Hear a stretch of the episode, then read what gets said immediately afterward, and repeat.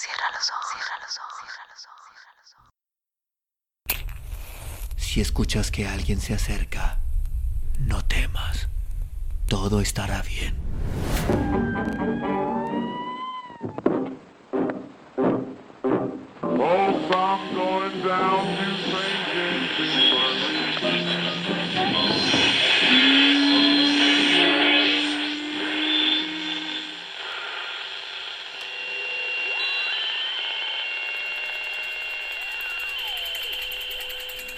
Estás escuchando, Crónica, Crónica, Lunares, el lugar, el lugar donde, donde entra por tus oídos. Entra por tus oídos.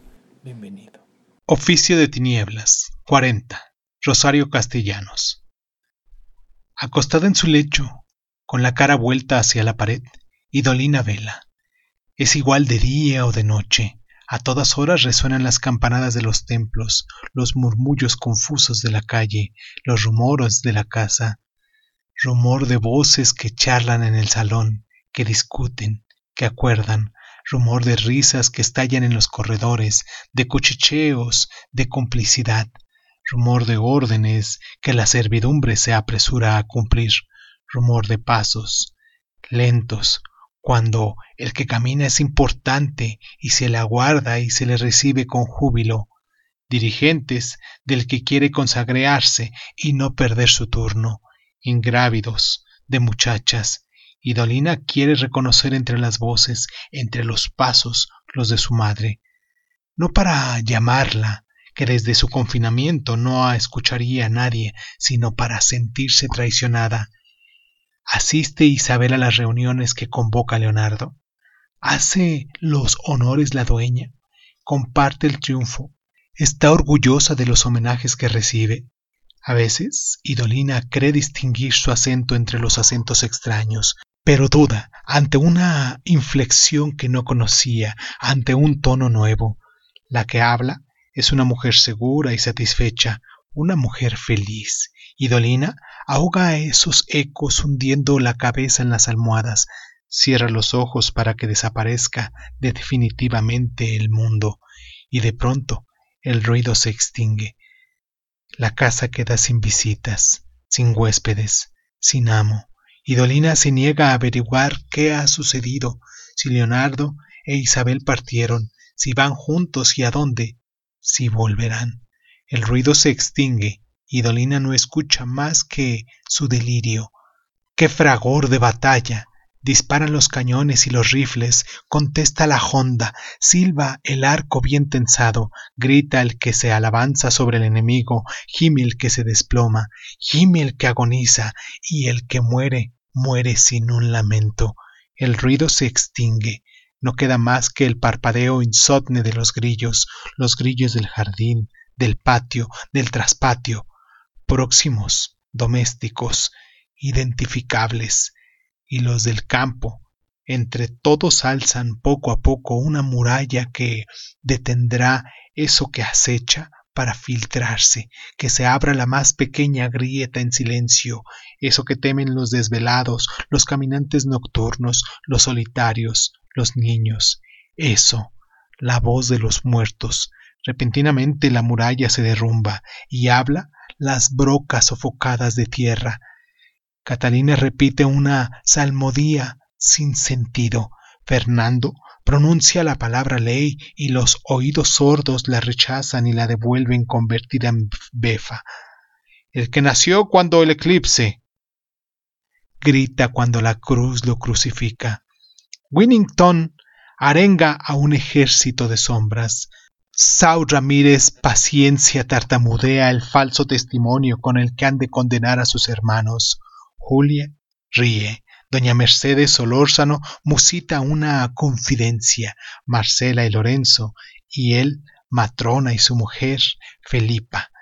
Y otros que no tuvieron nombre ni cara, y otros que se despeñaron en los caminos, y otros que fueron abandonados, y otros que se arrastraron hasta su fin.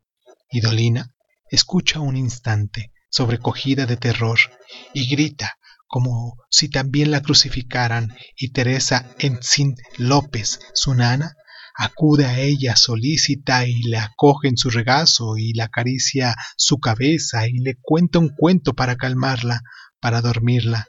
En otro tiempo, no habías nacido tú, criatura, ¿acaso tampoco había nacido yo? Hubo en mi pueblo, según cuentan los ancianos, un Iloi de gran virtud. Con solo mirar un horizonte sabía si era de prosperidad o de escasez, conocía el destino y el semblante de los hombres y expulsaba la enfermedad del cuerpo de quien la padecían. Esta Ilol tuvo para espanto de todos un hijo de piedra. Hablaba como habla la gente de razón, aconsejaba a los peregrinos que acudían a presenciar el prodigio, hacía andar a los tullidos y derramar la abundancia de cosechas en las milpas. La fama de la Iloi y su hijo corrió por los diferentes rumbos de la zona fría. Su nombre llegó a ser repetido en Huitzlán y en Tenejapa, en Mitontstic o en Hutshu o en Sinacatlán o en Pantejó las historias vinieron a ser contadas hasta la mera ciudad real. Los señores se conmovieron de asombro, pero no consideraron prudente mostrar su aprobación mientras no estuvieran ciertos de verdad. Enviaron entonces como emisario suyo a un siervo de Dios. Iba por los caminos preguntando en qué lugar se aposentaba el hijo de piedra de la Ilol. Los halló por fin, a ambos en una cueva. Estaban vestidos con riqueza y alajados, y le pidió en nombre del señor de la ciudad real que consintieran en acompañarlo y en ser conocidos y examinados. Hubo asentamiento, y la Ilol y su hijo llegaron a la ciudad real, y se les recibió con honores de principales, y después de las fiestas y de los agasajos dieron comienzo a las pruebas. Los jueces pidieron a la Ilol razón de sus poderes, y ella dijo que los había recibido no del Espíritu Santo, sino de San Jerónimo, el del tigre de las entrañas, patrón secreto de los brujos, y en cada respuesta que salía de su boca se miraba un resplandor como de hoguera. Después los guardianes la hicieron atravesar muchas mansiones. Salió intacta de la mansión de las fieras y no dañó el frío, ni la quemó el fuego, ni la turbaron las tinieblas. Y por último rompió las cadenas que la aprisionaban y las paredes que la detenían y regresó a su paraje. Iba con ella su hijo, y los dos ocuparon ante la faz de la tribu el sitial del mando recibieron ofrendas que depositaban a sus pies los indios y los calzlanes y empuñaban entre sus manos las riendas de los días. Pero conforme crecía su autoridad, crecía también su soberbia, y no era suficiente entregarles el cordero más escogido, ni las primicias de las cosechas, ni las flores más hermosas.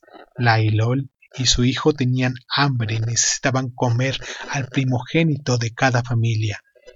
El tribu, que temía sus sortilegios, le entregó una víctima que fue devorada, pero luego exigieron otra y otra y otra más. Eran insaciables. Los tzotziles andaban barajustos, sin saber qué hacer, hasta que los ancianos vinieron a quedarse con los señores de Ciudad Real. ¿Qué hacemos con estos devoradores de gente? preguntamos, y los señores no quisieron precipitarse a la violencia, sino invocaron la concordia. Así partió un mensajero que no regresó nunca porque la y su hijo de piedra lo santificaron. Y santificaron también al siguiente y al último. Entonces los señores de Ciudad Real y los ancianos dijeron no nos queda más que la fuerza. Se armaron lo mejor que pudieron y marcharon juntos, seguidos por el grueso de la indiada, en persecución de la Ilol y de su hijo de piedra. ¿Cómo burlaban a sus enemigos? Aparecían en dos lugares al mismo tiempo y colocaban simulacros suyos para que ahí perdieran sus contrarios sus energías y su saña. Y la Ilol y su hijo de piedra reían de las burlas y se exponían sin miedo a las balas, porque las balas rebotaban para dar muerte a quien las había disparado. ¿Cómo hemos de librarnos de estos demonios? se preguntaban todos, angustiados, y un sacristán viejo les aconsejó Digámosle a esta mujer que su hijo de piedra tiene frío, que es preciso que lo envuelva para que entre en calor, y luego le damos un chal que tejieron los brujos de Guatemala para que maniatee su potencia. El hijo de piedra, en cuanto estuvo envuelto en el chal, ya no pudo moverse ni vivir, y la Ilol, desesperada, se quebró la cabeza contra la materia que se iba desmoronando. Los cadáveres propagaron a todos los vientos pestilencia y daño, morían los animales, se secaban las siembras, caían como fulminados los hombres. De cada diez familias, una se libró, de cada diez parajes ninguno fue preservado completamente. Los señores de la ciudad real hicieron nueve días de duelo y ordenaron a los sobrevivientes de la tribu que se limpiaran de la culpa por medio de la penitencia, los mismos señores proporcionaron a los culpables los instrumentos para la consumación del castigo. El nombre de Sailol, que todos pronunciaron alguna vez con reverencia y con esperanza, ha sido proscrito. Y el que se siente punzado por la tentación de pronunciarlo, escupe y la saliva ayuda a borrar su imagen, a borrar su memoria. La nana cayó. Con suavidad puso la cabeza en su niña dormida sobre la almohada. Silenciosamente volvió a su lugar. Faltaba mucho tiempo para que amaneciera.